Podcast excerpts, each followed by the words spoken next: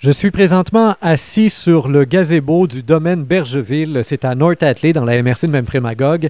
Le domaine Bergeville a gagné lors euh, du dernier concours québécois en entrepreneuriat Estrie. Donc, il a gagné euh, dans la catégorie bioalimentaire. Je suis en compagnie des deux propriétaires, Marc Théberge, Eve Rainville. Alors, à vous deux, bonjour, félicitations et bienvenue euh, sur au microphone. monsieur, monsieur Théberge, je commence avec vous. C'est tout un projet, évidemment. Il y a plusieurs années d'investissement ici même à North Atlee avant de pouvoir en arriver à sortir les premières bouteilles qui, qui viennent d'un verger comme le vôtre où on se spécialise dans le vin mousseux. Mais avant même de choisir la place, il faut encore se former avant. Il faut aller chercher toute une formation pour pouvoir faire de la vigne. Ça peut apparaître très, très, très euh, comme euh, le, beau paysan. Dans son ça peut apparaître facile, un petit côté peut-être la tête sur le côté angélique, mais il y a beaucoup de travail en amont avant de pouvoir sortir une bouteille. Nous, ça fait depuis 1995 euh, qu'on mûrit le projet. Donc, euh, qu'on a décidé qu'on voulait avoir un vignoble. Puis, on s'est finalement décidé en 2008, on s'est lancé. Donc, pendant ces 13 années-là, de 95 à 2008, on a été suivre des formations. On est allé visiter des vignobles un peu partout dans le monde, là, en Europe, euh, en, en, Australie, en Nouvelle-Zélande, en Californie. évidemment, à peu près tous les pays d'Europe qui produisent des bons vins. on est allé voir, puis on, on s'est vraiment préparé non seulement du côté, euh, du côté technique, mais aussi du côté financier, hein, parce qu'on ne se le cachera pas, c'est quand même un gros investissement à partir un vignoble. Ben, effectivement, euh, et c'est facile de couler sur cette question-là. Là. Et ça prend de l'argent non seulement pour acheter le terrain, pour euh, se préparer, mais tous les investissements. Vous m'avez fait visiter il y a quelques instants les cuves et tout ça. C'est tout du matériel spécialisé qui arrive directement d'Europe. Alors, euh, pendant ces 13 années-là, c'est quoi? On cumule un peu à chaque année, on met de côté, on investit. Est-ce qu'on est qu'on cherche aussi des partenaires financiers? Comment vous avez fait le montage financier de la chose? Mais en fait, on avait euh, des emplois très payants pendant ces 13 années-là.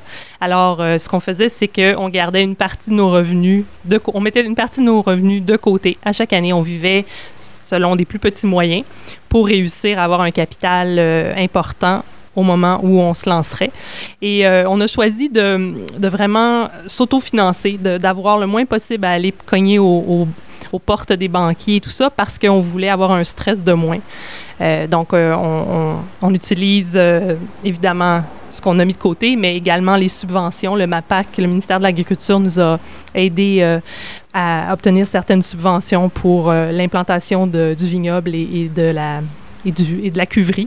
On, on, est aussi aidé au niveau des ressources humaines par nos, nos amis, notre famille et également des étudiants en production horticole. Vous l'aviez dit euh, en ouverture d'entrevue, vous avez visité plusieurs vignobles un peu partout à travers le monde. Vous avez finalement arrêté votre choix sur le vin mousseux. Pourquoi? Bien, essentiellement, c'est qu'on pense qu'au Québec, on a vraiment un climat euh, qui se prête bien au mousseux. Euh, le, problème au Québec, c'est qu'on a une longueur de saison qui est très limitée, euh, dans le sens que souvent, pour faire un bon vin de table, pour avoir la bonne maturité des fruits, je dirais qu'une année sur cinq, il nous manquerait peut-être un petit deux semaines pour, pour vraiment arriver à maturité. Quand on fait un bon vin mousseux, on va avoir tendance à cueillir plutôt, environ deux à trois semaines plus tôt. Donc, sachant ça, cette cinquième année-là, qui nous manquerait de la, longueur de saison pour faire un bon vin de table, on l'a pour faire de le mousseux. Donc, c'est pour ça que nous, on pense que le mousseux a beaucoup de potentiel au Québec. Et pourquoi avoir choisi North Atlee? Euh, vous l'avez dit vous-même, encore une fois, je reviens là-dessus. Vous êtes allé en France, vous êtes allé en Californie. Vous auriez pu choisir de vous établir ailleurs qu'au Québec pour avoir, euh, pour vivre ce projet-là, dans des régions qui sont plus propices justement à faire euh, toutes sortes d'autres vins. Pourquoi avoir choisi spécifiquement l'Estrie pour vous établir? Une région d'ailleurs où l'été n'est pas vraiment plus long qu'ailleurs au Québec. Non, c'est vrai, l'été n'est pas plus long, mais par contre, les, les, journées sont moins chaudes. Fait ça fait que le le mûrissement du fruit va se faire plus lentement, puis on va moins développer le côté aromatique euh, du fruit. Les cépages qu'on a au Québec ont tendance à être très aromatiques, et puis quand on le mûrit plus tranquillement, les côtés aromatiques sont moins sortis. Donc pour un vin mousseux euh, où l'effervescence va faire vraiment ressortir les côtés aromatiques, on ne veut pas que ce soit trop aromatique justement. Vous avez choisi non seulement de faire du vin, du vin mousseux, mais en plus du vin mousseux biologique. Et vous êtes allé chercher la certification et tout ça. Euh, pourquoi aller jusque-là dans la logique déjà de faire un vin mousseux québécois euh, et puis en plus vous avez un vin mousseux rouge? Vous avez, vous avez que, des exceptions là. Alors pourquoi en plus aller chercher cette certification biologique supplémentaire qui fait en sorte que vous vous compliquez la vie là d'une certaine manière, étant donné déjà la petitesse de la saison comme on vient de l'évoquer et tous les autres obstacles? Là? Ben, c'était au niveau personnel, en fait. Euh, euh, dans notre alimentation, on essaie au maximum de consommer des aliments biologiques et euh, on, on, allait travailler dans ce vignoble-là, on allait être en exposé aux pulvérisations, aux produits qui qui dont on a besoin pour que la vigne mûrisse. Et on voulait pas être aspergé de produits chimiques et devenir cancéreux après quelques années de travail.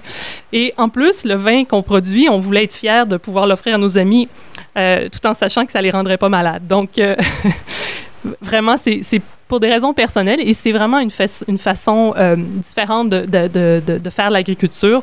On vise la prévention et non pas le curatif et ça, ça va très bien avec notre façon d'être.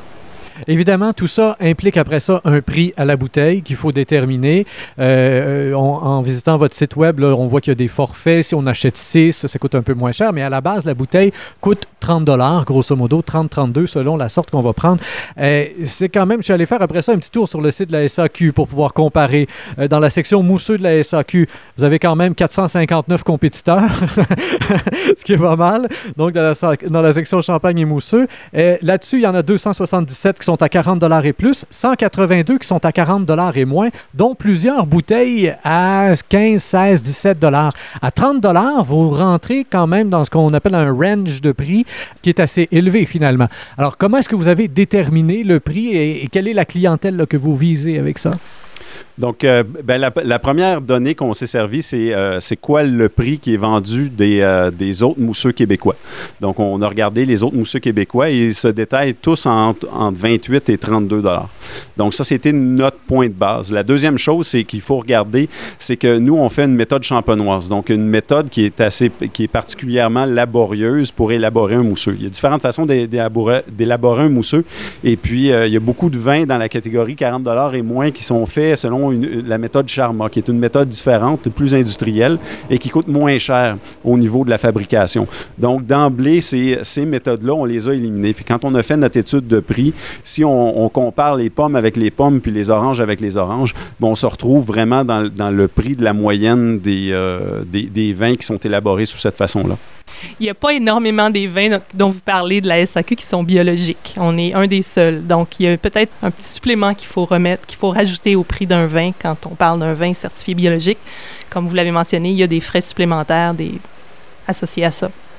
Et éventuellement aussi, euh, avec la SAQ, puisqu'on est dans le sujet, ben, il y a la bataille euh, pan-québécoise euh, de tout producteur de vin, finalement, ou producteur d'alcool, qui voudrait pouvoir être sur les tablettes plus facilement. Est-ce que vous vivez ça, vous déjà, là, vous êtes un vignoble naissant, il faut se faire connaître, il faut être à même de pouvoir être distribué pour ça. où est-ce que vous vous situez là, dans cette bataille de rang avec la SAQ? Ben nous, on le voit plus à long terme. Le, le, le, problème avec la SAQ, c'est que c'est qu'on a besoin d'avoir des grands volumes pour que ça devienne intéressant. Parce que veut, veut pas, la, la SAQ, euh, c'est une machine à faire de l'argent pour le gouvernement.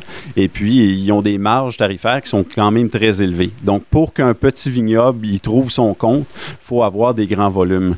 Euh, nous, on prévoit que d'ici 5 à 7 ans, on va y arriver. Euh, et on espère que pendant ce 5 à 7 ans-là qui, qui, nous reste avant d'arriver à la SAQ, euh, que la SAQ va justement euh, diminuer ses marges pour, euh, pour encourager le, le, vin québécois et donner une meilleure visibilité. Ça commence déjà, on le voit dans certaines SAQ. on n'est plus au, fond, au fond de la succursale au bout d'une tablette, non, on est revenu en avant et comme on devrait être là, dans, dans le cul de la SAQ, là, on devrait promouvoir les alcools québécois. Et quand on parle du 5 à 7 ans, est-ce que euh, on parle aussi en même temps finalement du temps de maturation pour une vigne? Pour atteindre vous votre pleine capacité ici, vos objectifs? Dans combien de temps vous pensez rouler à plein régime?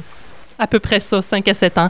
Euh, quand on plante une vigne, ça lui prend 3 à 4 ans avant de commencer à produire et ça va lui prendre 8 ans pour euh, arriver à maturité.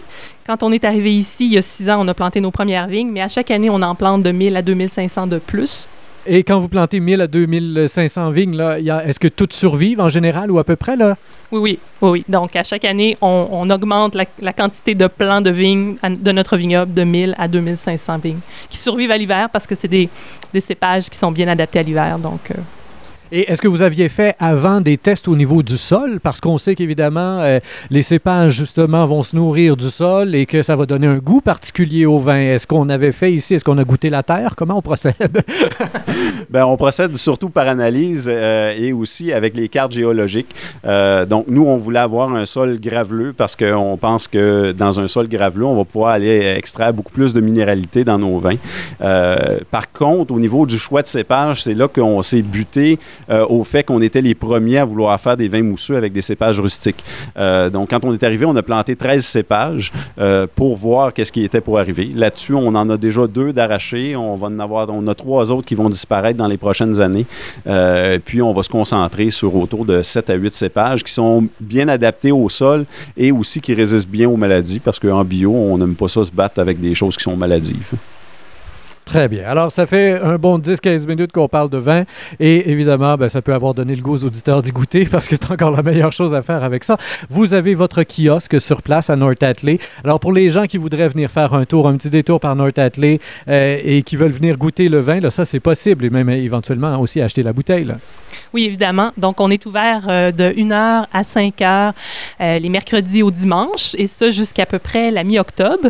Ensuite, il va falloir nous téléphoner et prendre rendez-vous si vous voulez nous voir, mais c'est- dans la mesure du possible. C'est juste que euh, quand l'automne arrive, là, les vendanges, euh, c'est le temps des vendanges et nous, euh, notre travail est dans la cuverie, donc on a moins le temps pour recevoir les visiteurs. Il y a moins de visiteurs aussi. Mais on est toujours disponible. Un appel, puis Et le numéro de téléphone? c'est dans le 819-842-1026.